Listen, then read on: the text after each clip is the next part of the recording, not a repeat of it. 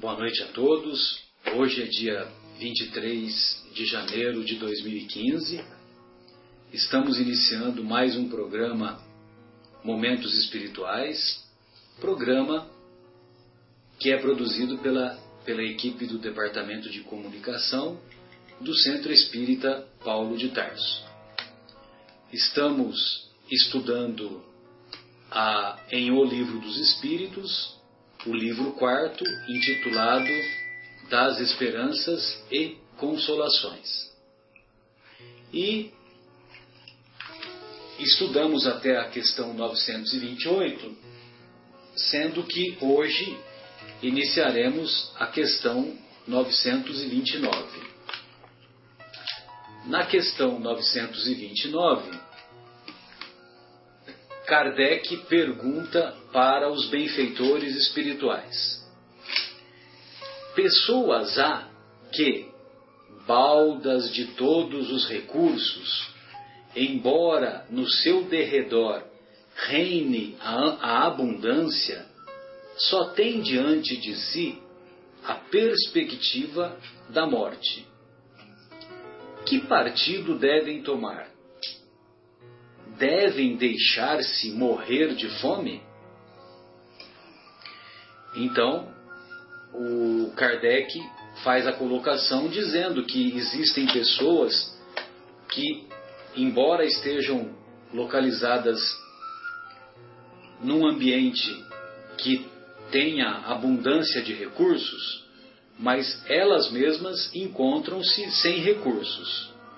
E elas se veem, não veem perspectiva de mudar essa situação. E o Kardec pergunta, numa situação semelhante a esta, essas pessoas o que devem fazer? Devem deixar-se morrer de fome? Então, os benfeitores respondem: Nunca ninguém deve ter a ideia de deixar-se morrer de fome. O homem acharia sempre meio de se alimentar, se o orgulho não se colocasse entre a necessidade e o trabalho. Costuma-se dizer: não há ofício desprezível. Não é a posição que desonra o homem.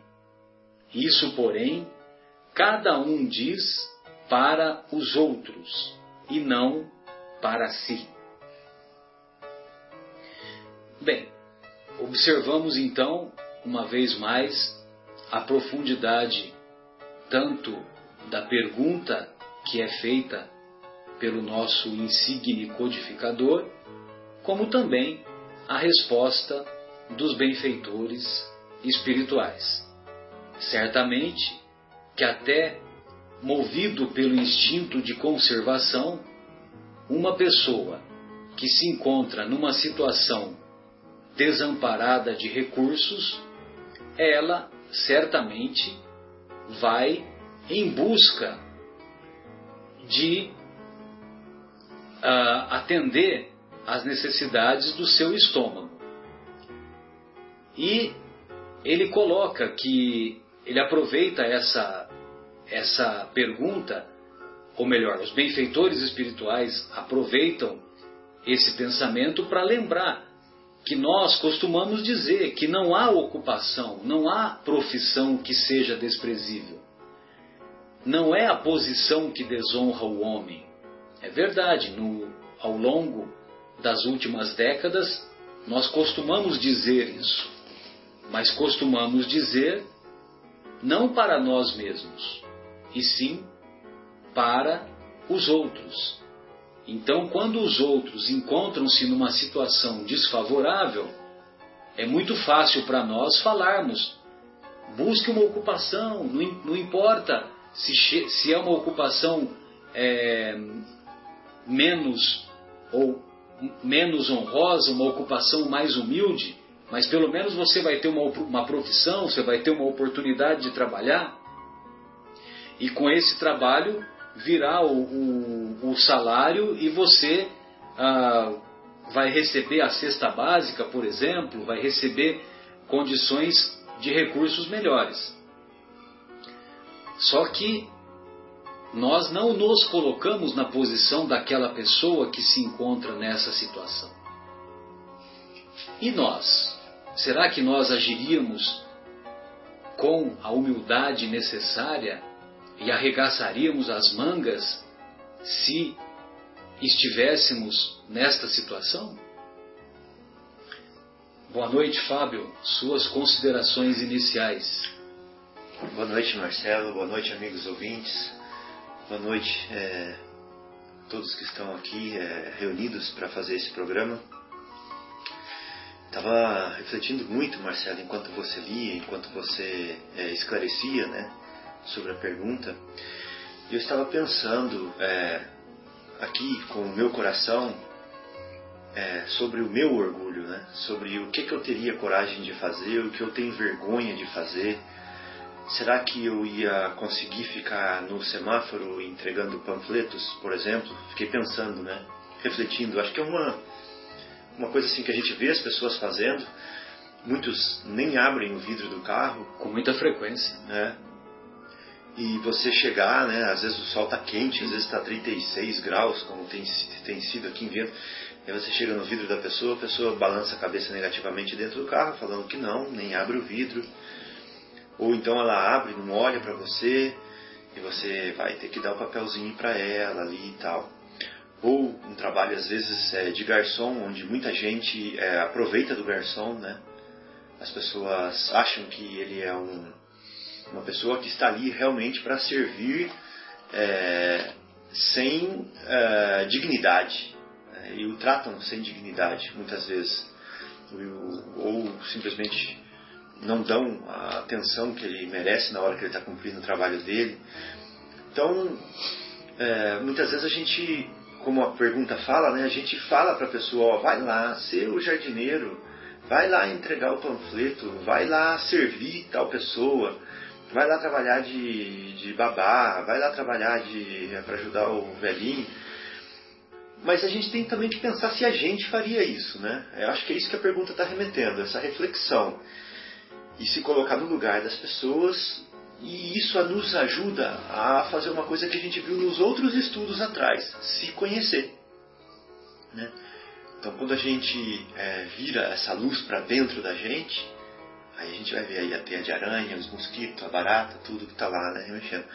Mas se a gente não virar a luz para dentro da gente e só virar para os outros e virar para fora, a gente perde essa oportunidade. Então, acho que essa pergunta reflete, é, convida a uma reflexão para a gente fazer. Né? eu estaria preparado para isso, para sair do meu pedestal? Eu estaria preparado para descer e, e me expor? Eu estaria preparado para deixar as pessoas verem as minhas fraquezas? Acho que é isso, né? Bem colocado, Fábio. Boa noite, Sônia. Gostaríamos de ouvi-la. Boa noite a todos.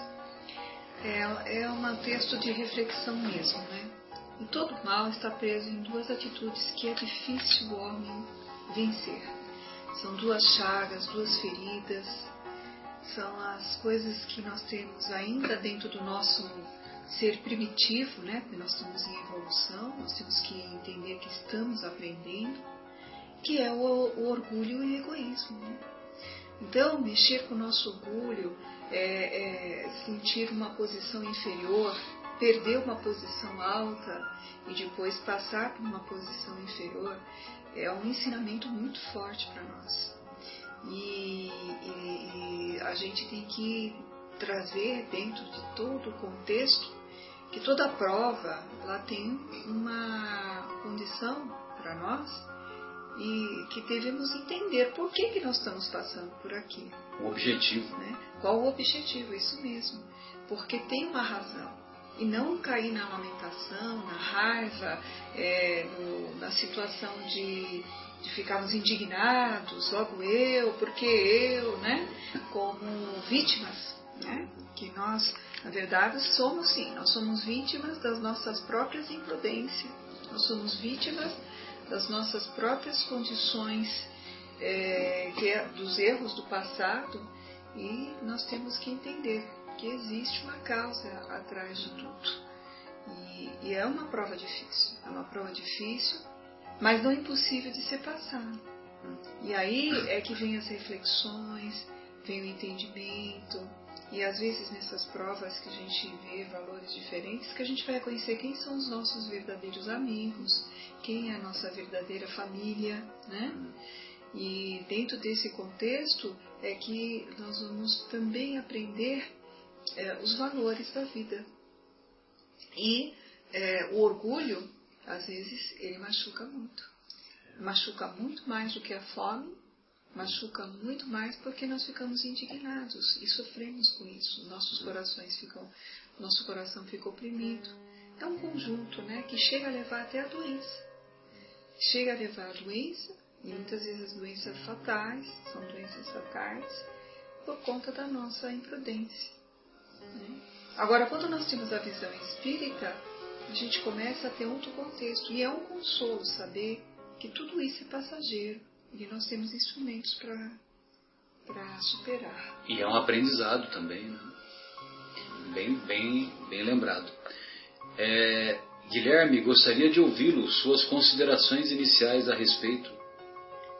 Boa noite. Ou outras considerações. É, primeiro uma consideração importantíssima, que hoje a gente tem a presença do Zé Irmão aqui com a gente, depois de várias semanas ausentes, né? Acho que os ouvintes estavam até sentindo vários e-mails recebidos com a, com a reclamação da ausência dele. Então, atendendo a pedidos, aqui está o Zé Irmão, é, presente aqui nesse, nesse podcast. É o primeiro do ano que ele participa, mas ele se compromete a todos os próximos não faltar. E lendo a pergunta, é, ele, ele remete a gente à questão do, do trabalho, né, de que não há nenhum trabalho que seja desprezível, como que é o nome que ele chama aqui? Não há ofício desprezível. Não há ofício desprezível.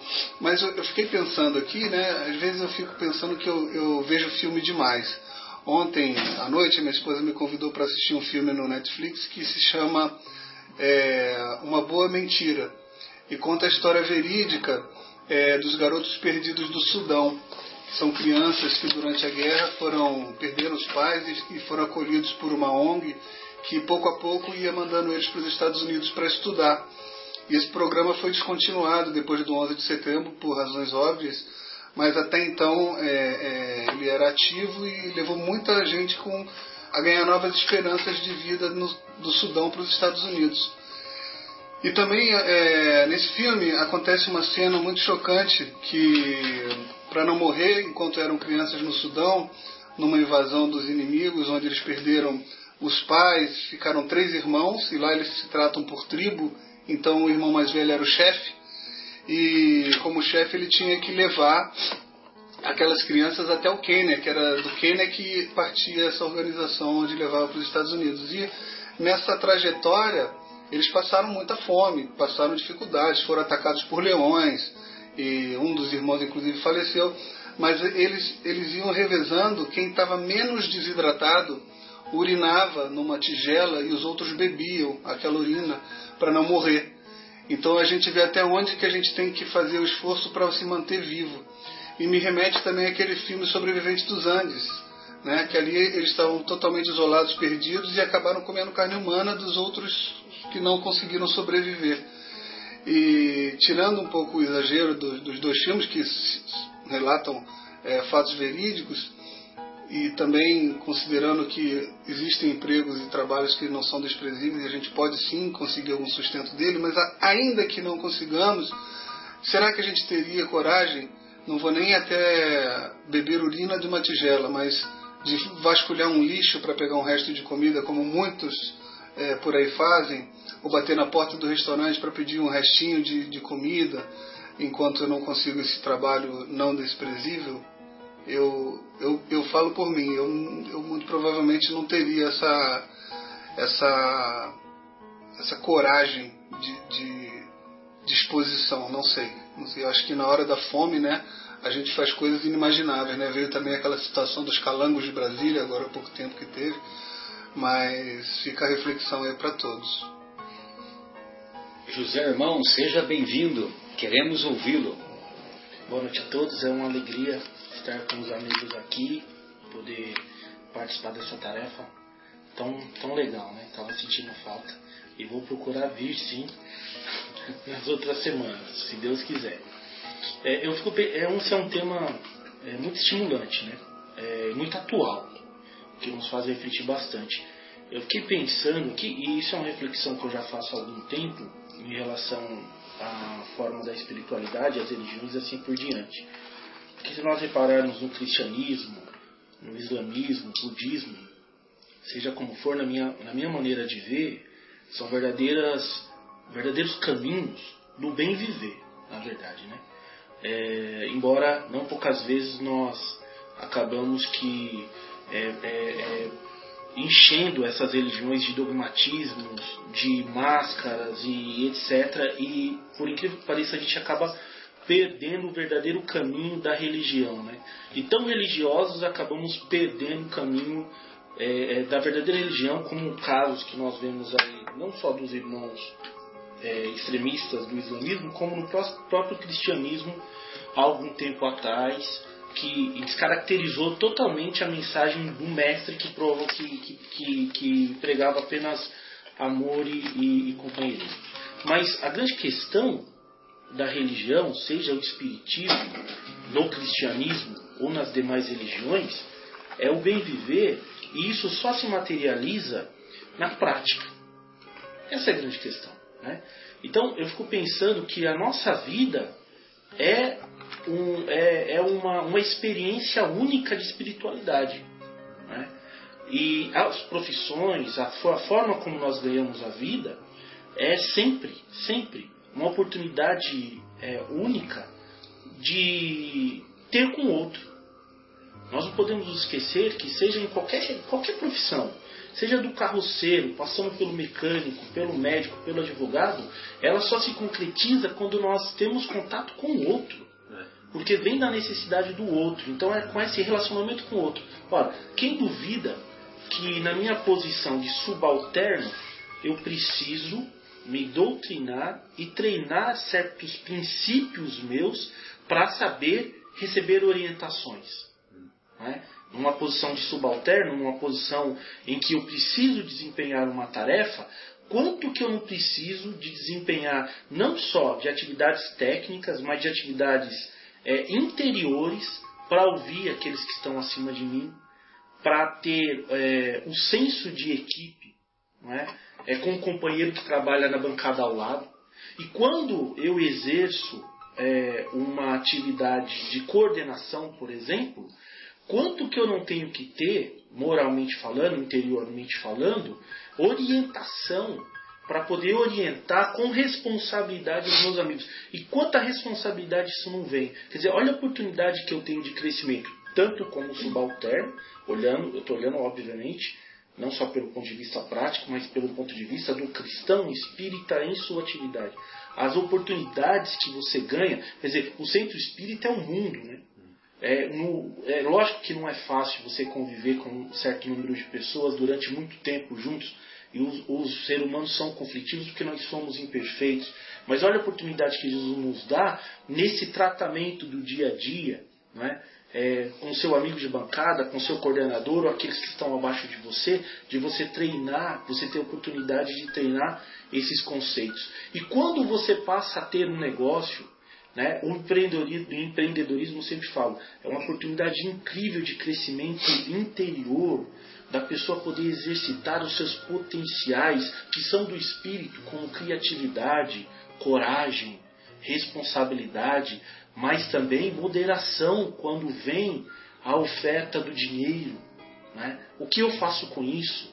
Ora, o patrão que enriquece e não consegue repassar isso de maneira digna para os seus pros colaboradores, colaboradores erra.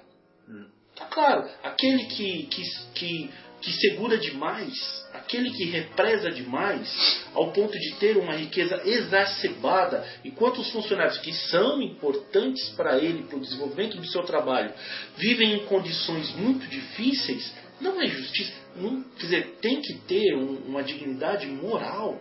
Pra, quer dizer, então quantas oportunidades não há nesse meio. Então, se eu vou ser jardineiro, ou se eu tenho algum tipo de problema, como, como disse o nosso amigo Fábio, que me faça pedir é, ajuda é, é, no farol, né? Quer dizer, quanta coragem eu não tenho que ter e humildade para poder recomeçar numa atividade em que muitas vezes eu poderia julgar como simples ou menor, mas olha a importância que você tem em cuidar de um jardim, por exemplo. Né? Seríamos de nós se não fossem os garis, por exemplo, ter um trabalho essencial para a sociedade. É só eles fazerem greve que a gente vê, vê em, em americana. Esses dias em Americana, algumas semanas atrás, se acumulou na rua. Olha a importância e quantas vezes nós, as pessoas passam por esses, por, por esses trabalhadores e não enxergam eles. Uhum não enxergam eles. Eles se fazem enxergar nesses momentos. Quer é, dizer, o americano ficou numa situação terrível. Né? Pessoa que limpa banheiro de rodoviária, de aeroporto, nem está lá dentro.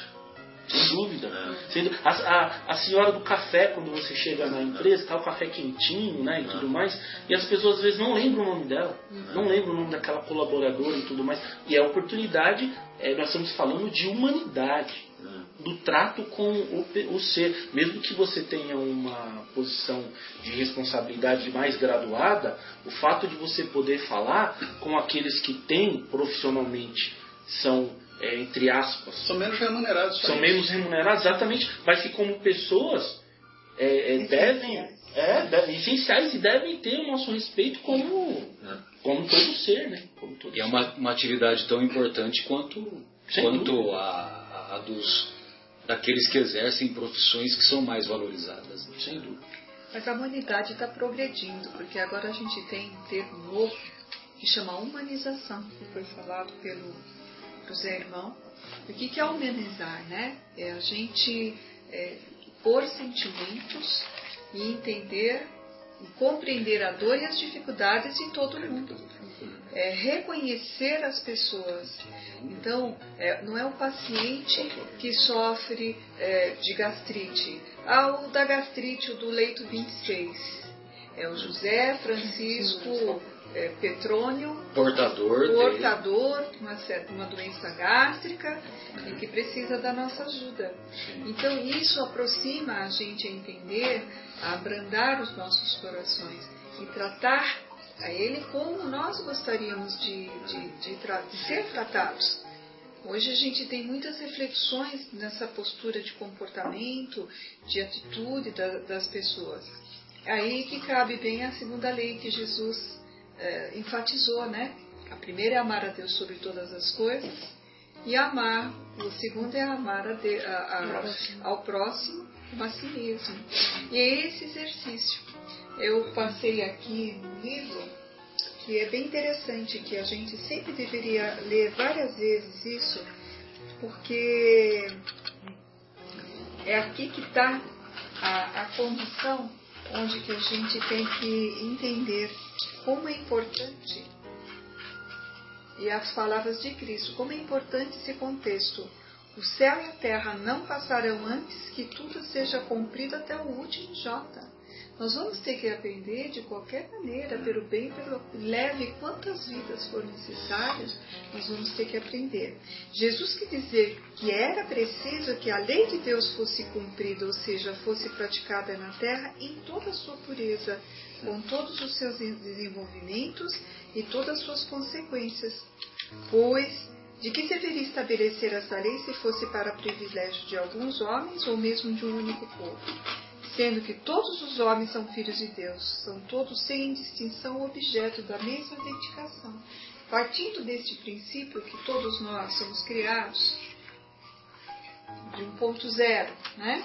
E que vamos subir e ascender. E depende essa velocidade de ascender o plano espiritual mais evoluído depende do nosso esforço, depende de nós. Nós temos que nos esforçar para superar isso. E a gente tem que tratar essa doença, essa chaga que é o orgulho, que é o egoísmo. E para nós tratarmos, nós temos que sofrê-lo. Temos que sofrê-lo para compreender e sufocar. Como que a gente ia entender? É, tem uma história bem interessante, só para complementar, que de um, de um homem que ele por sete vezes ele tentou formar uma, uma indústria, uma firma No começo ele crescia, as ideias vinham, os contatos vinham, a indústria crescia, ele ia ampliando o corpo de trabalhadores daquele local, daquela firma, mas chegava uma situação né, que ele tudo ia para trás. Começava a perder os contatos, perder funcionários, perder dinheiro, e ele perdia a indústria e perdia e acabava abrindo falência. No começo ele tratava os, os, os, funcionários com carinho, com atenção, com amor, com zelo, todos iguais, como se fosse uma equipe, uma equipe de trabalho coesa. Conforme ia crescendo, o dinheiro ia entrando e as coisas iam se formando, ele perdia isso, ele começava a mudar uma postura de uma pessoa mais rígida, é, mais severa, menos humanista, mais intolerante, mais intolerante, impunha mais coisas, obrigava mais situações e nesse peso que, que quando ele chegava nesse teto, na verdade, é que as coisas começaram a decair. E ele foi no centro espírita e né, naquela situação do aperto a gente começa a apelar para todos os lados, a gente quer compreender por que, que a vida está agindo dessa forma, como se ela fosse contra ele, né? É, busca soluções, inclusive no centro espírita, né? É verdade. É na hora do desespero. Apela para tudo, né? e a espiritualidade falou que ele, em outras encarnações, tinha sido um grande gestor, um grande administrador, dono de, de, de, de uh, fábrica, uma indústria, mas que ele tinha um temperamento muito irracível e que nessa reencarnação não era permitido ele crescer, apesar de ter todo o conhecimento e toda a situação que poderia fazer, o capital que poderia fazer ele elevar. Mas não era permitido esse, e que ele teria que aprender a ser funcionário. E nesta funcionário, ele ia tentar entender o que, que um funcionário passa, as dificuldades que o funcionário tem e como tem que obedecer e como deve ser tratado o chefe e ele, como né, subalterno, ele teria que também acatar e entender as situações super. Então, essa era a lição de vida para ele, que cabe a nós, né? Bem lembrado. Bem lembrado essa história Sônia. Alguém gostaria de fazer mais algum comentário dentro desse tema da questão 929 ou podemos seguir adelante? Como diria a nossa amiga Érica. Podemos seguir, né? Podemos seguir. Então vamos lá. Bom, essa questão 930, a questão, ela é, é uma questão ah, bem comprida, né? Ela é, o tamanho dela é grande. Então nós vamos devagarzinho para tentar entender o que o Kardec quer dizer. Então o Kardec pergunta para os benfeitores: é evidente que se não fossem os preconceitos sociais pelos quais se deixa o homem dominar, ele sempre acharia um trabalho qualquer que lhe, pro, que lhe proporcionasse meio de viver, embora deslocando-se da sua posição. Mas, entre aqueles que não têm preconceitos ou colocam esses preconceitos de lado. Não há pessoas que se veem na impossibilidade de prover às suas necessidades em consequência de moléstias ou outras causas independentes da vontade delas? Bem, então, destrinchando primeiro a pergunta, ele diz que é, que se não fossem os preconceitos, o homem sempre acharia uma ocupação que lhe proporcionasse meios de viver e de viver com dignidade. Mas existem aqueles que, deixando esses preconceitos de lado, existem aqueles que se, que se veem numa, numa possibilidade muito difícil de conseguir levar a sua vida adiante, seja em consequência de, de doenças ou seja, em consequências de outras causas independente da vontade delas. Pois bem, aí a resposta dos benfeitores é de uma sabedoria, uma profundidade impressionante e ao mesmo tempo a capacidade de resumir a questão.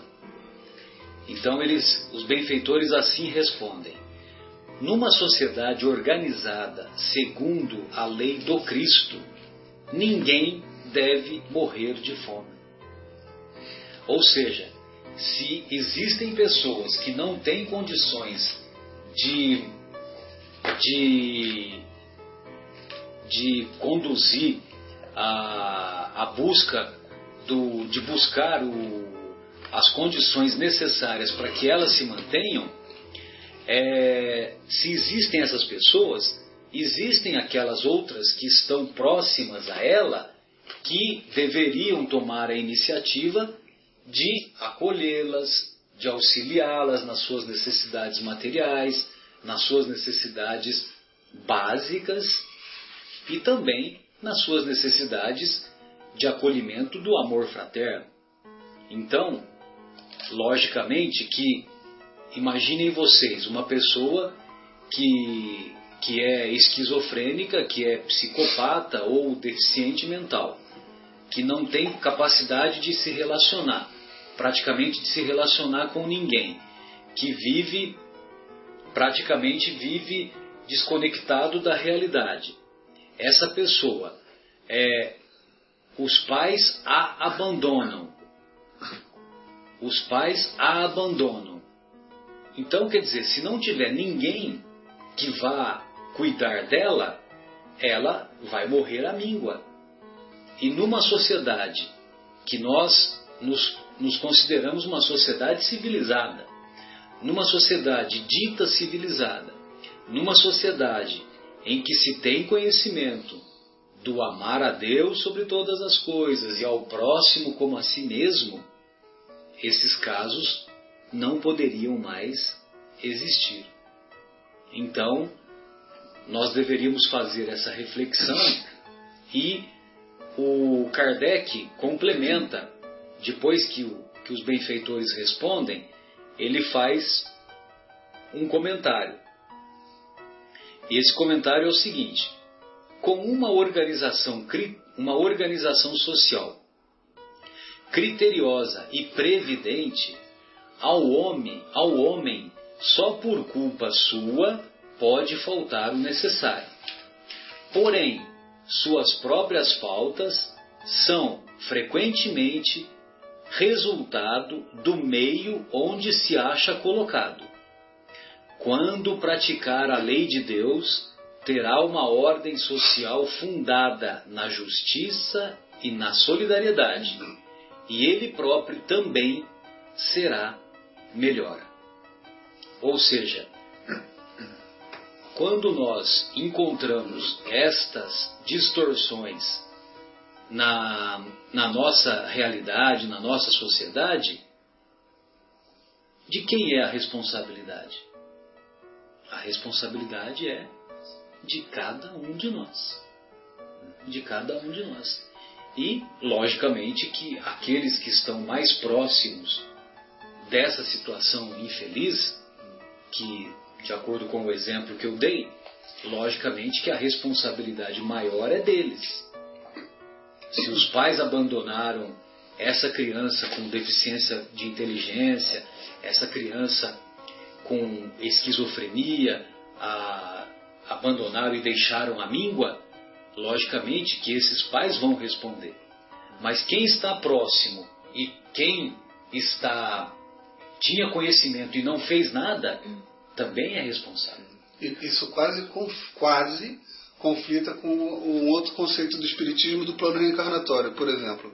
Se a pessoa faz um planejamento de vir aqui com uma determinada deficiência, se ela morrer, sei lá, com 10 anos, muito provavelmente era para ela morrer com 10 anos dentro do programa que ela fez na, é, no mundo espiritual. Porque a gente vê é, é, eu fico pensando em algumas situações. Por exemplo, a gente tem aqui na padaria um rapaz que eu acho que ele deve ter tido uma queimadura muito séria na infância dele, né? Ele ficou extremamente deformado, é, é, é desagradável olhar. Só de olhar para né? ele. Mas ele, o que, que ele faz? ele vende os paninhos da avó, que a avó costura os paninhos lá, ele vende lá, arruma sustento não só para ele, como para a família dele. Mas ele tem as, os dois braços e as duas pernas, e não tem nenhum problema mental. Então vamos, vamos exagerar um pouco. A, a, aqueles que nascem sem os dois braços e sem as duas pernas. Tá? É, existe, esqueci o nome dele agora, mas é um americano que é autor de um livro, ele dá palestra, ele é riquíssimo por conta das palestras que ele dá, porque é realmente um negócio é, é super motivador e também conseguiu o sustento dele. A gente vê que quando, ainda que sejam aqueles, a gente vai na Avenida Paulista tem uns andando de skate, que tem uma mão só, não tem as pernas nem o braço, mas ele vai lá andando de skate, as pessoas se cotizam e dão dinheiro e provavelmente ele consegue dali tirar algum sustento e não morrer de fome, né? Porque o negócio aqui não é comprar o carro zero, é não morrer de fome. Então, é, é, por isso que eu falei que talvez quase conflita. Porque se a pessoa está numa situação dessa e ela fez o planejamento para não morrer de fome, ela não vai morrer de fome porque tem muita situação, muita coisa que Os recursos aparecem na. E essas histórias de superação, né, Guilherme, que você é, bem lembrou, é, são, são histórias assim que impressionantes, né?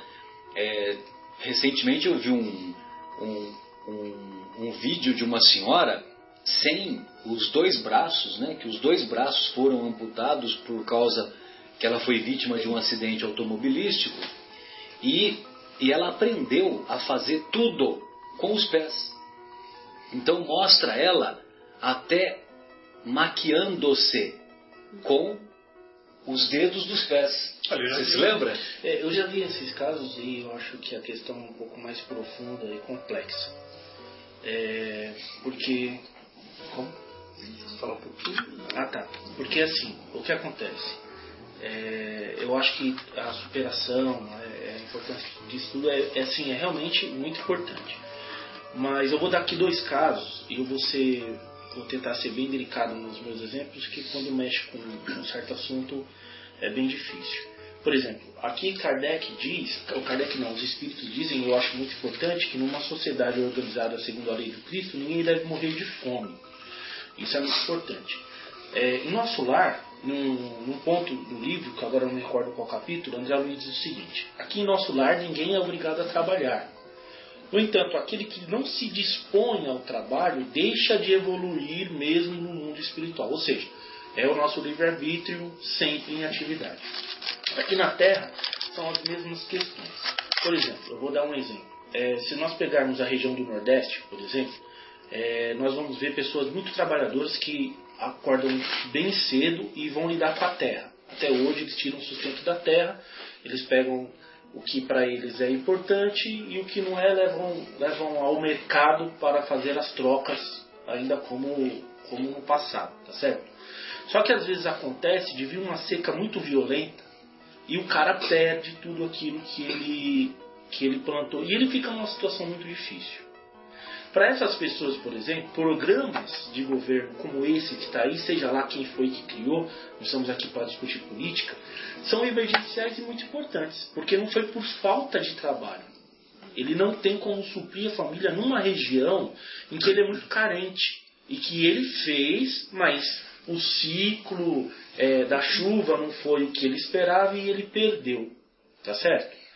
Quando você transporta para cá, pode ter algum tipo de mudança. Embora a situação na periferia é muito, muito parecida. Porque o espírito ele tem essas potencialidades que nós conhecemos. Às vezes nós vamos pegar grandes intelectuais que fizeram mau uso, e aí ele vem com essa capacidade bloqueada. Só que o espírito ele é tão, ele tem tanta vontade, ele é tão vívido que mesmo ele ignorante na roça tal, ele é aquele caboclo inteligente aquele que consegue ganhar dinheiro, aquele que consegue reverter as coisas, mesmo quando ele vem sem um braço, ele pinta com os pés, porque está na força do espírito. Pinta Agora, com a boca, né? Tem pintores com a, boca, com a boca. Exatamente. Agora tem um outro tipo de enfermidade que eu acho que muitos espíritos estão reencarnados dessa forma e é muito mais complexo, que é a enfermidade da alma. Sem dúvida. Essa é muito complicada. E essa nós erramos bastante, às vezes quando falamos, é vagabundo, não quer saber de nada. Olha, os espíritos, as últimas mensagens que nós recebemos aqui, em grande parte da literatura espírita, temos dito que há espíritos que já reencarnam em situação de depressão. Porque o passado e as oportunidades foram tantas que eles já reencarnam com uma certa tristeza intrínseca, um, um, um certo, é, uma certa melancolia, já quando criança do próprio espírito. E algumas pessoas que simplesmente elas não exercitaram a capacidade de se autossuprir. Às vezes por algumas reencarnações passadas de abastança, de situações diferenciadas, reencarnam em situação difícil e eles não conseguem. E ao invés de pegar a oportunidade e treinar ou desenvolver isso, não poucas vezes se atolam nas drogas, no álcool e assim por diante. Não há como saber a fundo, situação por situação, e falar de cada um. Mas nós sabemos que a situação é muito mais profunda do que nós imaginamos. Né?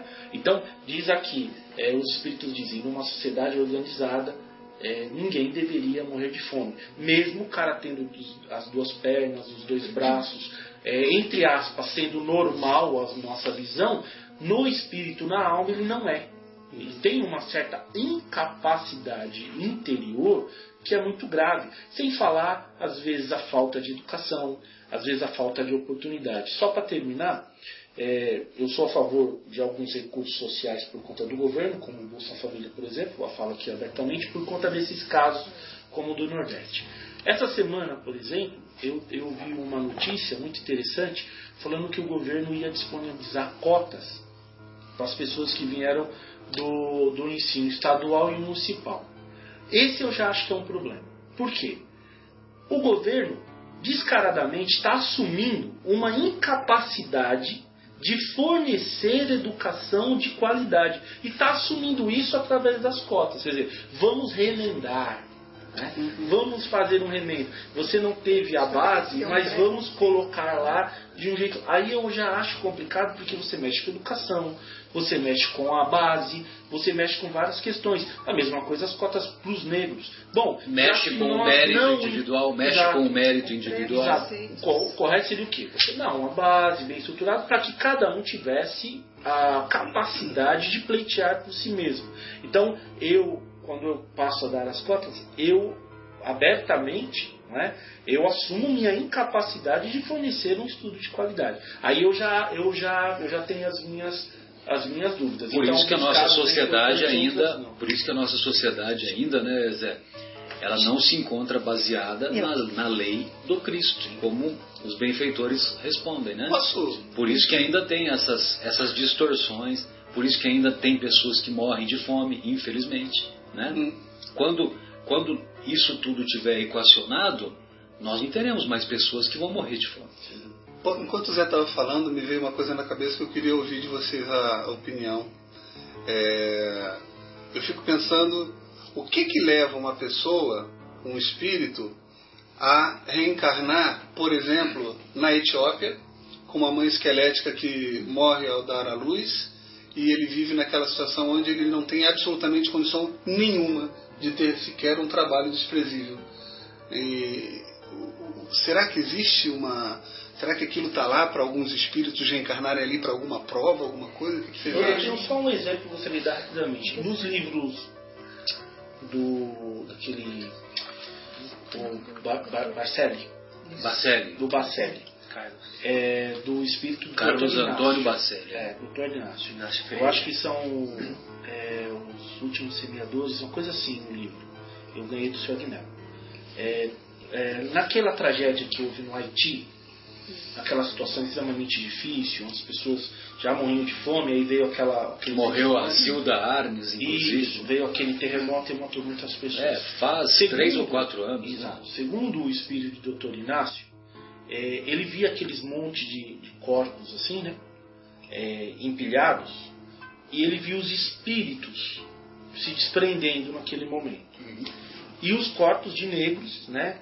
É, todos mirrados, numa situação bem difícil.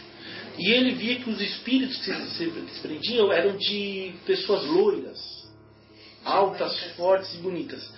E ele, ele, ele reconheceu, através da visão jamais acurada, vários nazistas ali. vários nazistas que estavam desencarnando numa prova coletiva, muito parecida com a que eles mesmos impuseram aos judeus. Uma expiação. Uma expiação. E a oportunidade, estavam recolhendo. E esses casos da, da Etiópia, o Guilherme também, também lembra na década de 80 que os, aqueles cantores americanos se uniram e fizeram aquela música We Are the World, né? USA for Africa. Foi bacana tal, né? Como é que é? USA for Africa. USA for Africa. Então, naquela época, é, eu não me lembro qual, qual, qual, de onde veio o comentário, até acredito que tenha sido do próprio Chico.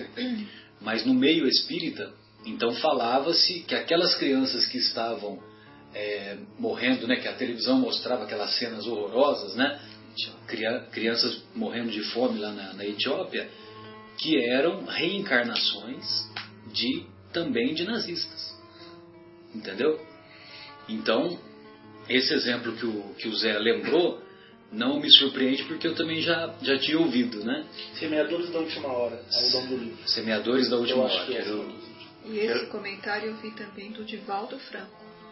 Divaldo Franco, eh, naquelas atividades de pronunciamento público, que na ele, década de 80, né? ele comentou, ele comentou que eh, eh, os negros, né, eh, que estão sofrendo a fome, né, nesse tudo, que foi ocasionado na Segunda Guerra, foi muitos anos de Segunda Guerra Mundial, não foram poucos, então quantas e quantas vidas foram ceifadas, de quantas, principalmente pelos os judeus que foram perseguidos assim acirradamente, né?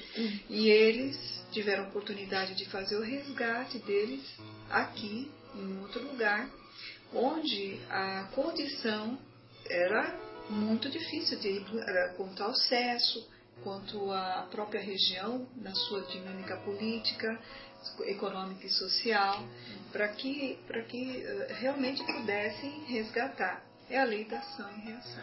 Eu vou dar um outro exemplo. Nem vou muito longe. Vamos usar um exercício de imaginação aqui. Vamos imaginar um país onde os deputados desse país colocam o dinheiro da merenda escolar das crianças no bolso. No bolso. E as crianças é, estudam com fome. Vamos imaginar um país que é difícil, né, para a gente imaginar, onde é, os professores são é, têm um salário indigno, né, para educar as crianças dos cidadãos. Vamos imaginar um país onde o governante é, não dá a devida atenção para essa região onde ah, O Zé Irmão descreveu. é o que o Zé Irmão descreveu, onde o, a- o clima não é favorável, né, onde eles passam essas necessidades. Qualquer semelhança é mera coincidência né, com o nosso país. Mas aonde esses deputados vão reencarnar? O que, que eles precisam aprender? Vocês já ouviram falar em expiação? né, Essa palavra? Né? Com X. É, expiação, né, Guilherme? Então, então aonde será que esses governantes vão reencarnar? É, Essa que eu acho que é uma A reflexão que a gente faz. né? É, nem precisa ir tanto nos nazistas, não sei o quê, né? Tá aqui, tá do nosso lado, o vereadorzinho que trabalha ali. É onde que ele vai reencarnar, né? Vocês sabem bem que eu gosto muito do Evangelho, né? Eu sempre procuro encaixar o Evangelho dentro dessas lições, porque é o nosso manual de vida, manual de todos os tipos de regras para a gente poder entender e aprender. No capítulo 28, na coletânea de preces espíritas, eu tive a oportunidade de estudar esse capítulo, no item 3, a oração dominical, que é o Pai Nosso e vai destrinchando o- as frases e dando o significado. Lembrando que todos esses ensinamentos vêm, vêm diretamente dos espíritos, né? Então, a gente fala, por que tanta infelicidade? Por que tantas dif- diferenças? Por que nascem tantas pessoas que sofrem mais do que outras, né? E são grupos socioeconômicos, com etnia diferentes, com, com ah, ah, raças diferentes. E nessas diferenças a gente tem aqueles preconceitos, a gente lida ainda muito com orgulho, a gente lida ainda muito com egoísmo. E no item 3.2 da prece de o Pai Nosso, venha a nós o vosso reino. Ele fala bem claro Senhor, deste aos homens leis perfeitas de sabedoria, que fariam felizes se as seguissem. Com essas leis fariam reinar entre si a paz e a justiça.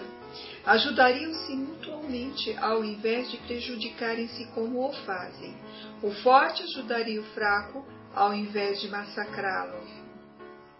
Evitariam os males que geram os abusos e os excessos de todas as espécies. Todas as misérias da terra vêm da violação das vossas leis, pois não há uma única infração a, lei, a essas leis que não tenha consequências inevitáveis. Então, como é importante a gente entender, nós não sabemos cumprir regras. Moisés veio e deu dez regras para nós. 1.300 anos depois, Jesus veio e deu, simplificou. Está muito difícil para vocês entenderem. Vamos fazer em duas que é amar a Deus sobre todas as coisas e amar ao próximo como a si mesmo. E mesmo assim a gente não consegue ser uh, uma pessoa que pratica né, uh, esses, esses, conhecimentos, nem a própria lei nossa. A gente sempre tenta achar um, um jeito, um burlar, ai, deixa eu atravessar o farol que eu estou com pressa. São coisas pequenininhas, mas se a gente começa pelas pequenas, as grandes a gente vai superar também. É um exercício constante. Bom, de, dentro desse contexto, Guilherme, sem pestanejar, por que são mais numerosas na sociedade as classes sofredoras do que as felizes? Olha, sem pestanejar, eu diria que é, nenhuma é perfeitamente feliz. E o que julgais ser a felicidade, muitas vezes oculta pungentes aflições. Estou no caminho certo? Tá, está no caminho certo. Então eu diria também que o sofrimento está por toda parte.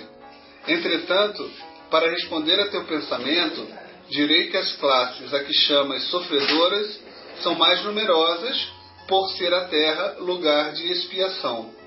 Quando a houver transformado em morada do bem e de espíritos bons, o homem deixará de ser infeliz. Aí, ah, perdão, o homem deixará de ser infeliz aí, e ela lhe será o paraíso terrestre. É, logicamente que nós fizemos apenas uma brincadeira, que é a questão 931.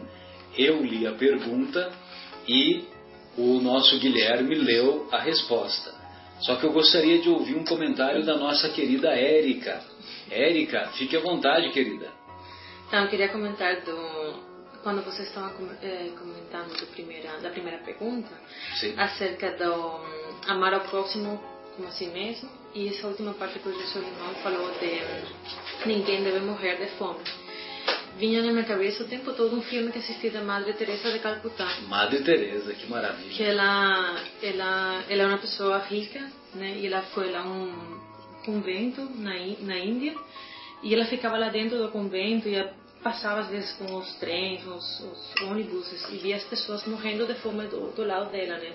E ela sempre pensava assim, por que, que a gente está aqui dentro tudo é lindo, maravilhoso, com jardins, comida, para todo mundo.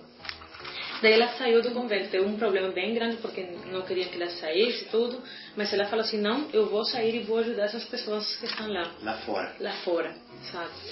E, e o mais lindo que eu fico pensando se é que ela realmente foi ajudar as pessoas que ninguém quer ajudar, que estão morrendo, né? São pessoas que realmente já, que muitas pessoas uh, olhariam e pensariam assim, ah, está morrendo, não vou fazer mais nada, porque daqui a pouco vai morrer. Mas ela queria realmente dar o alimento, carinho, atenção a essas pessoas que estavam já na última fase da vida. E muitas morreram nos, nos braços dela, né? E isso que eu fiquei pensando o tempo todo, pensei assim, ela realmente fez isso que a gente deveria fazer sempre, né? Assim, achei um, um, um filme e uma pessoa que sempre tenho na minha cabeça, porque ela realmente fez esse amor que Jesus falava e ela não deixava as pessoas morrerem de fome. Inclusive, a Erika, ela foi contra as leis do próprio convento, né? Uhum. Que não deixava ela trabalhar para fora, para ajudar as pessoas lá na rua. E ela... Ela saiu da zona de conforto, né? Ou seja, por Jesus, ela é, quebrou as regras do próprio convento. Quebrou o protocolo. Que, que entre aspas, estava seguindo Jesus. Exatamente. E, e é interessante que ela era rica. Uhum. E abriu mão dos valores que seriam fáceis de a gente ser seduzidos. O Buda era rico, era um príncipe. Gandhi, Mahatma Gandhi, ele era Advogado. rico, ele tinha casta, ele, ele, ele era de casta. Né? São Francisco era rico, Francisco. todos eles tinham condições é, e posições, instruções, e eles abriram mão em prol disso. São, então, essas são as lições que a gente vê, né? Os, os verdadeiros valores. Eles vieram aqui para deixar essa mensagem. Se a gente falasse, ah, mas ele nunca experimentou a riqueza, ele, se, quando a gente cede rápido, a gente cede muito fácil, porque a gente ainda é fraco, mas eles vieram dessa pos- posição, posição de títulos, inclusive, né? E abriram mão dessa condição. É, porque eram espíritos que já tinham feito a- o ciclo, digamos assim, né, como diz os budistas. Essa questão 931 ela é muito importante porque ela fala do, da felicidade e sofrimento, que nós sabemos que é sempre muito relativo. Né? Sim. Mas o que é mais interessante é a gente analisar, por exemplo, há pessoas que se sentem extremamente infelizes porque têm uma certa posição e perdem. E chegam ao ponto de tirar a própria vida. Né? Por exemplo, tem até um psicólogo é, que diz assim, a pessoa que se apaixona pelo papel, já viu? Por exemplo, às vezes o cara, não é o caso do nosso amigo Guilherme, que abriu mão é, porque quis, mas há pessoas que, vamos supor, têm uma posição é, dentro de uma empresa significativa. Aí ele é apegado ao cargo, à mesa, à sala, à secretária, à posição. Ou ele se aposenta, ou ele, por algum motivo, ele é dispensado. E ele se vê numa situação de sofrimento. Há pessoas que entram numa depressão muito grande, porque ele se apegou àquele papel. Correto? Ele se apegou ao papel de diretor, de administrador, seja lá o que seja. E ele se vê sem a secretária, ele se vê sem os subordinados, ele se vê sem a mesa, sem o status que ele tinha. E isso é uma razão de sofrimento incrível, como eu disse, ao ponto de algumas pessoas ou tirarem a vida diretamente ou tirarem a vida indiretamente, quando não se envolvem com álcool, droga, depressão, deixam de sentir o sabor pela vida, etc, etc.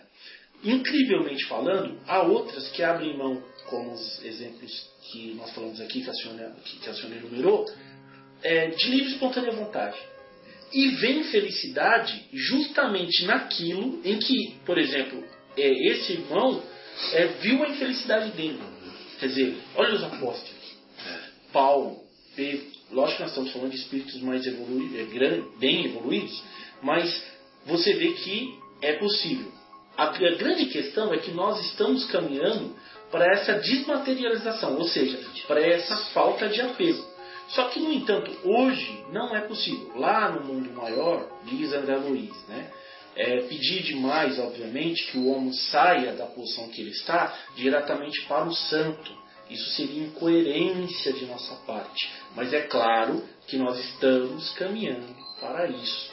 É, passo a passo, desapego a desapego, dependendo de cada um A natureza não dá saltos. Exatamente. Como no, Mas no próprio livro dos a- Espíritos a, fala. a felicidade ela é muito relativa, como diz os Espíritos, no próprio livro dos Espíritos, por conta disso. Né? Vai depender de cada escala que nós tivermos e assim por diante. Agora, há pessoas que aumentam muito o seu sofrimento por conta das faltas, às vezes, de posição material, de posição de prestígio e assim por diante.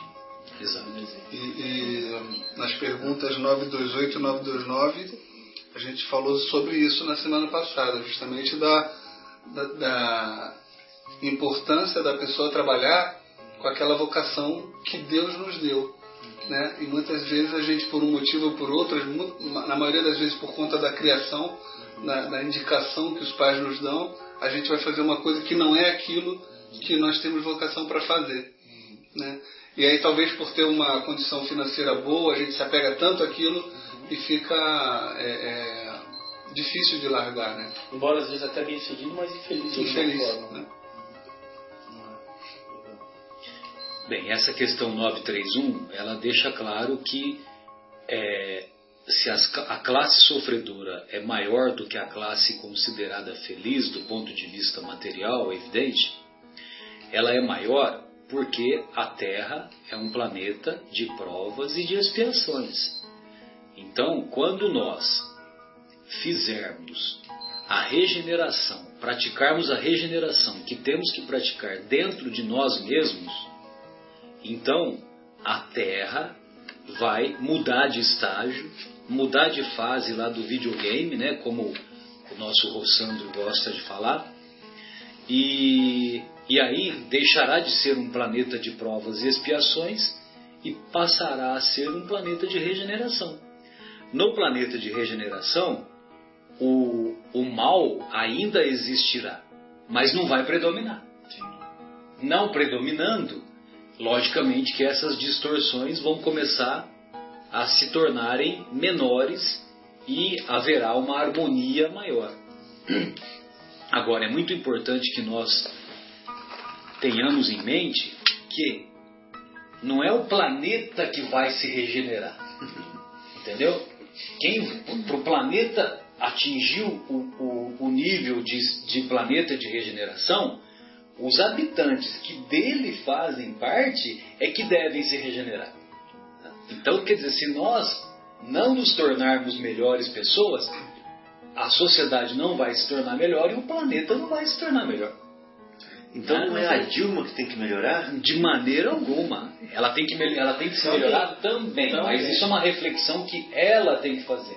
Agora, seja- nós temos que fazer a nossa reflexão. Então, Marcelo, ou seja, a nossa sociedade Nossa tem que reflexão é a melhorar. nossa mudança, né? Vamos, vamos parar com esse negócio de só ficar refletindo, Exato. refletindo, né? Então a nossa sociedade tem que melhorar a tal ponto que brote dela um governante é, de alto padrão também. E, e o mundo talvez esteja no, no, dobrando a esquina disso acontecer. Talvez nós não vamos ver encarnados como estamos aqui agora, talvez leve alguns anos mais. Mas se a gente parar para pensar, o avanço da tecnologia é, tende a tirar postos de trabalho. Por outro lado, a população continua aumentando. Então, o modelo capitalista é um modelo que, mais dia, menos dia, vai falir. Porque nós vamos ter muita gente nesse planeta e nós não vamos ter mais tantos postos de trabalho. Então, isso daí é uma das coisas que é, eu fico pensando muito. Então, não estou nem falando de Brasil, mas os governantes do mundo vão ter que arrumar um esquema, um, um sistema de governo mundial que possibilite que nós não morramos de fome, que nós tenhamos dignidade, que nós temos um teto, um carro, ou seja lá qual meio de transporte vai ser no futuro. Ironicamente, socialismo. Irônica, o, o que se tem notícia até hoje que a gente conhece, que a gente conhece seria isso, mas aí entra aquela outra questão, porque se a gente entrar no socialismo Eu tô, puro e falando, tô, tô simples, só usando nome. Não. Jamais os formatos do É, socialismo. porque quando a gente pensa nisso, aí vem aquela questão assim, tá, mas então se for- formos todos iguais, a gente não vai ter tantas Não, não, não, oportunidades. eu, não, não. Mas o socialismo também não prega isso. Eu também não sou socialista. Mas eu estou querendo dizer assim, uma distribuição mínima de maneira ou um novo formato que nós não sabemos para onde vai, não sabemos como vai ser, vai acontecer, mas de maneira que que, que ah, beneficie o sustento de cada um. Sim, sim. Quem sabe a gente volte até daqui a alguns anos mais pra frente a voltar a ter trocas. Sim. Lógico. No, no- no primeiro turno, só um minutinho, Sônia. No primeiro turno da, da eleição, então nós ouvimos lá, nós ouvimos na televisão, então a televisão, os repórteres falam, hoje os brasileiros saíram às ruas para eleger os seus representantes. Isso provoca um frio na nossa espinha. Por quê? Porque os representantes que nós vamos escolher são os representantes da nossa sociedade, os representantes que não colam nas provas, são os representantes Não ultrapassa pelo que acostamento. não, que não passa pelo acostamento, que não atravessa o sinal vermelho, são os representantes que não que não abocanham a, a grana que é destinada para a merenda escolar, por exemplo, são os representantes são os representantes com inúmeros outros exemplos ainda negativos na nossa sociedade brasileira. Agora, a partir do. É, e, a, a, a Érica está lembrando na sociedade latino-americana, principalmente latino-americana, de maneira geral, né, Érica? E uma sociedade em que o senso de justiça ainda está muito imperfeito, muito embrionário. Então nós precisamos melhorar isso. Agora, essa lembrança que o, que o nosso querido Guilherme fez, é, de que vai chegar um momento que tem que ver outra maneira, porque a, a, a população continua crescendo, etc, etc. Curiosamente, em parte, isso já vem acontecendo. Essa mudança já vem acontecendo. Porque, vejamos a Europa, por exemplo. Os europeus, o nível de. O crescimento de, da população dos europeus autóctones, os europeus europeus, é, é muito frequente o, o, o europeu não se casar. Quando se casam, não tem filhos. Quando tem filhos, tem muito poucos filhos. Por exemplo, na Alemanha, na Alemanha o que, que é muito frequente? O turco que migrou para a Alemanha e que está trabalhando lá, a, a família do turco que está morando na Alemanha e que foi abrigada lá pela sociedade alemã pelas, pelos mais variados motivos, principalmente pelo fator financeiro, porque foi uma mão de obra barata que foi trabalhar na indústria alemã, né, de maneira geral. E então essas famílias dos turcos é que sim são famílias numerosas, né? São famílias numerosas. Então quer dizer, só que ao mesmo tempo, Guilherme, olha que interessante, ao mesmo tempo, o turco lá da Alemanha passa a conviver com uma estrutura de governo uma estrutura sólida, uma estrutura, uma estrutura política é, baseada na, na, justiça, baseada na, no, no, na, na, naquele, naquele verbo punir, quando tem que se punir realmente. As pessoas são punidas. Né? Então, esse, esse turco vai compartilhar com o seu irmão turco que ficou lá na Turquia como que é a vida na Alemanha e eles vão aprender e também vão, passo a passo, aos poucos, também vão mudar aquilo que se deveria ou que, que deveria ser mudado lá na, na Turquia. A então vai, haver, vai havendo um, uma, um compartilhamento. Né? É a globalização. É a globalização. É a troca de informações, a troca de e, cultura. E nós brasileiros que estamos indo lá para os Estados Unidos, para a Flórida tal, a mesma coisa. Eu fico imaginando o Desculpe. mundo. É, eu também tô. Imagina, pode falar. E eu fico imaginando o mundo espiritual maior olhando para a gente, né? As pessoas que ajudam Jesus a governar o planeta. Então, será que eles estão pensando, não, é isso mesmo, eles têm que se desenvolver, inclusive a ponto de arrumar uma outra forma de governo que é, consiga gerenciar essa tecnologia maior com menos postos de trabalho e mais gente? Ou eventualmente eles vão falar assim, para, eles não são capazes disso.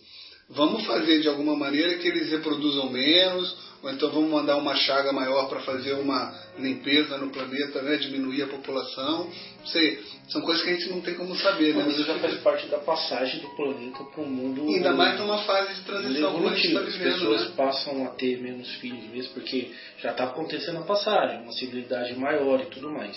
Só não podemos esquecer, por exemplo, que essa troca é necessária. Porque o que a Europa tem hoje, em grande parte, tirou desses países. Sim, E muito da riqueza Porque- da Europa hoje porque explorou, foi a explorou. de sangue Exato. desses povos. Né? Inclusive então nós. hoje, é lógico, nós vamos lá buscar a troca. Sem essa dúvida. troca de coisas. E, e, E hoje, dessa de maneira, mais dessa maneira a justiça é a Exatamente. justiça é realizada, a justiça de Deus, né? Porque nunca falha. Nunca falha. E eu acho que a situação nossa, do nosso país, é muito melhor do que já foi há algum tempo. Não estou falando do governo Sim, de agora, sim, não. Estou falando sim. de nós mesmo. E nem nós somos críticos Isso. políticos, nada. Não, não, estou falando de nós, Sim. a sociedade de uma maneira geral. Sem dúvida. Acho que nós melhoramos muito. É, hoje nós temos muito mais informação do, do que antigamente. Antigamente havia muito mais ignorância.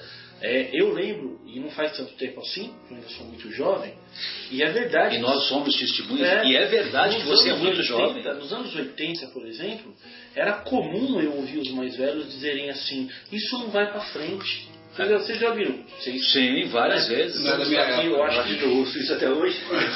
Só ela é, mas talvez seja mais jovem que eu. Mas o, e o Fábio também é mais jovem, quantos anos tem? Pareço só. É, o Fábio fez, fez 31. Mas eu, 32 eu no lembro que era um chavão que ficava repetindo já, isso não tem jeito, isso aqui não vai pra lugar nenhum, isso aqui nunca vai acontecer e tal. E nós vivemos há alguns anos aí, que pode ter sido um ímpeto ou não, né? Mas de estabilização da moeda, que melhorou um pouco.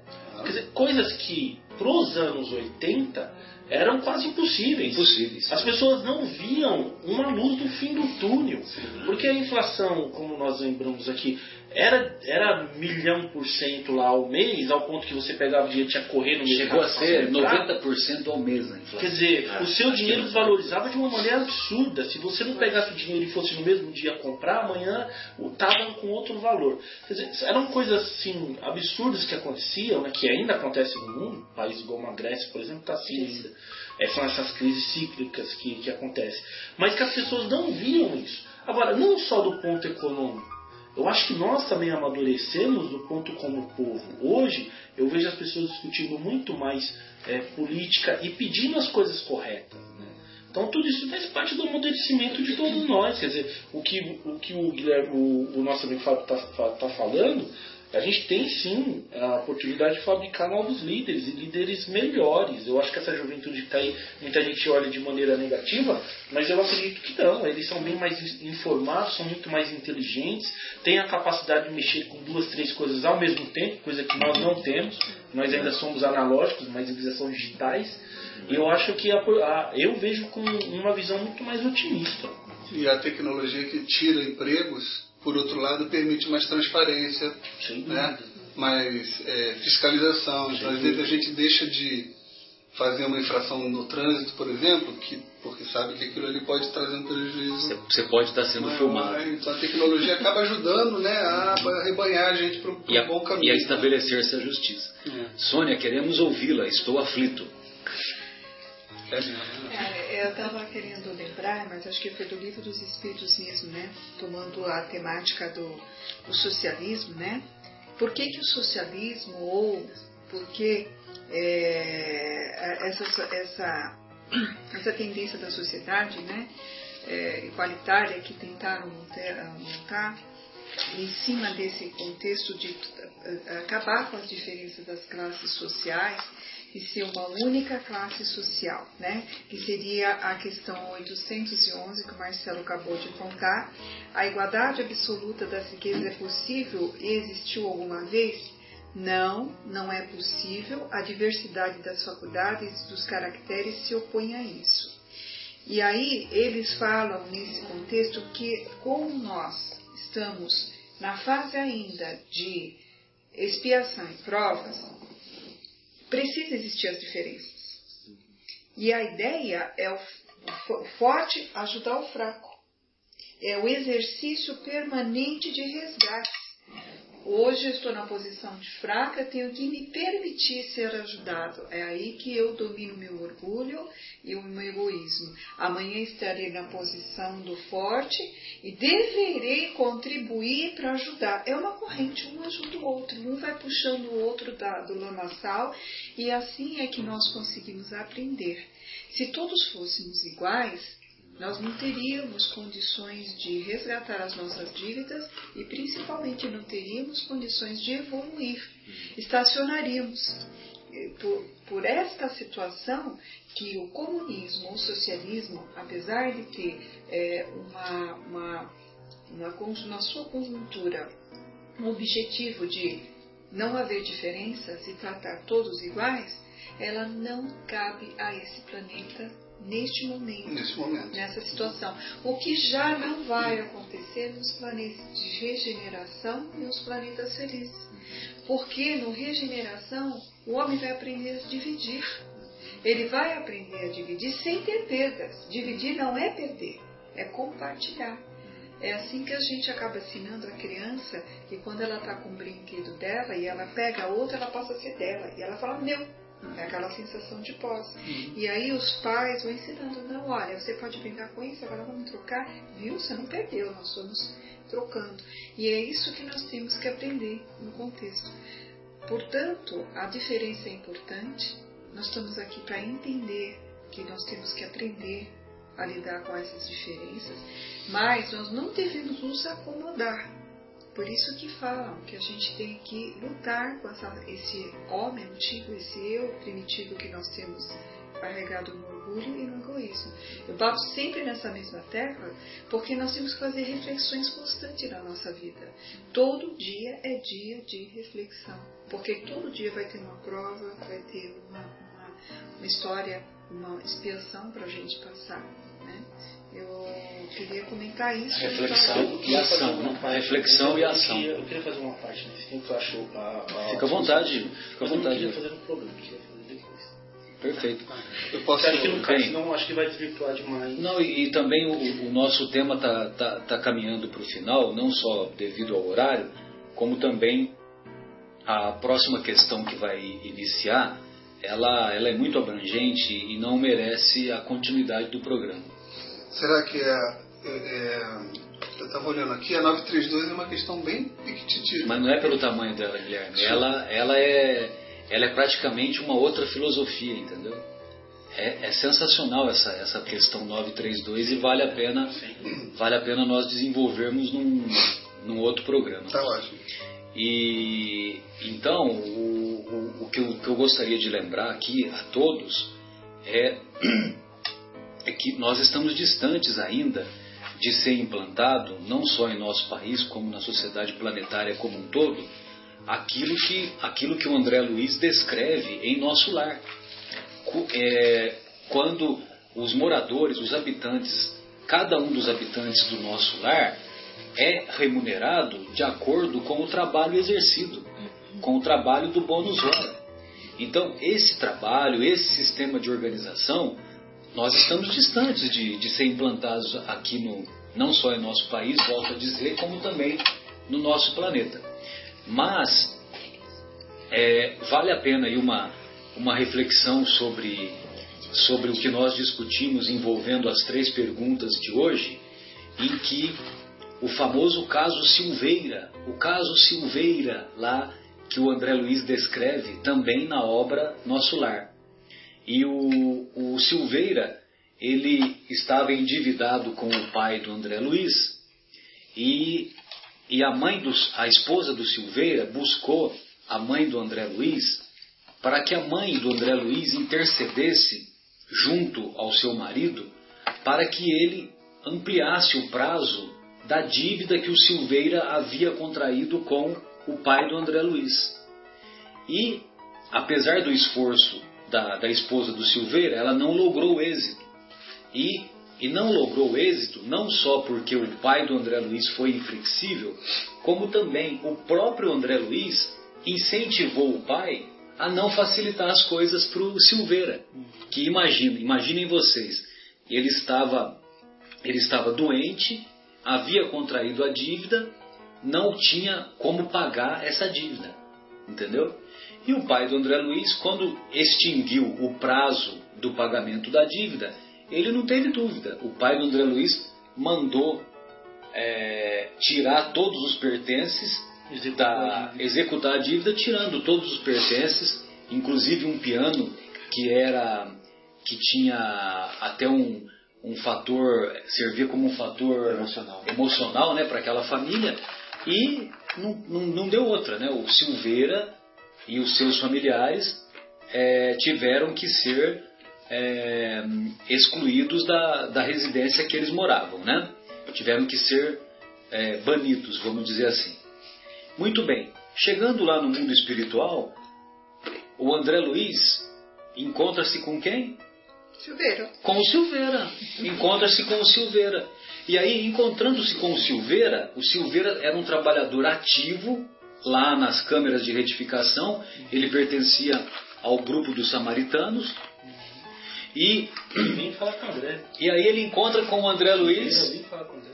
E ele, o André Luiz, num primeiro momento, viu, ele, ele reconheceu o Silveira, mas o, Silveira não havia ainda cruzado o olhar com o André.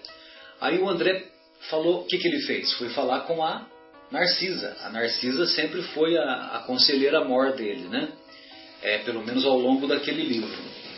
E aí a Narcisa fala, olha, meu amigo, quando você tem a oportunidade de pedir desculpas por um ato, um ato infeliz que você cometeu, não desperdice essa oportunidade.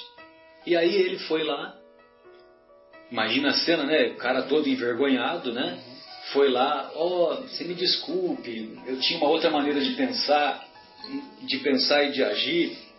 Você me desculpe, eu não quis te prejudicar naquela época, etc, etc.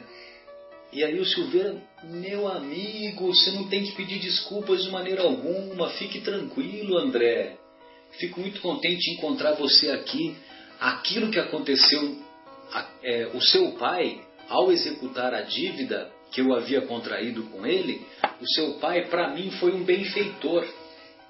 Foi um benfeitor porque depois que, eu, que, que nós abandonamos aquela casa, eu trabalhei diuturnamente para suprir as necessidades da minha família e esse trabalho foi de muita valia, que eu não mais me acomodei em nenhuma situação. Então, só, olha só né, a, a lição do trabalho, né, como que é importante. Né? E ele reconheceu que o pai do André Luiz foi um benfeitor para ele. Né? Então, imagina a situação. E o André Luiz e, e, ele ainda perguntou, né? E o seu pai, como é que tá? Tal? Não sabia que você estava por aqui, não sabia que você tinha reencarnado. Já pensou?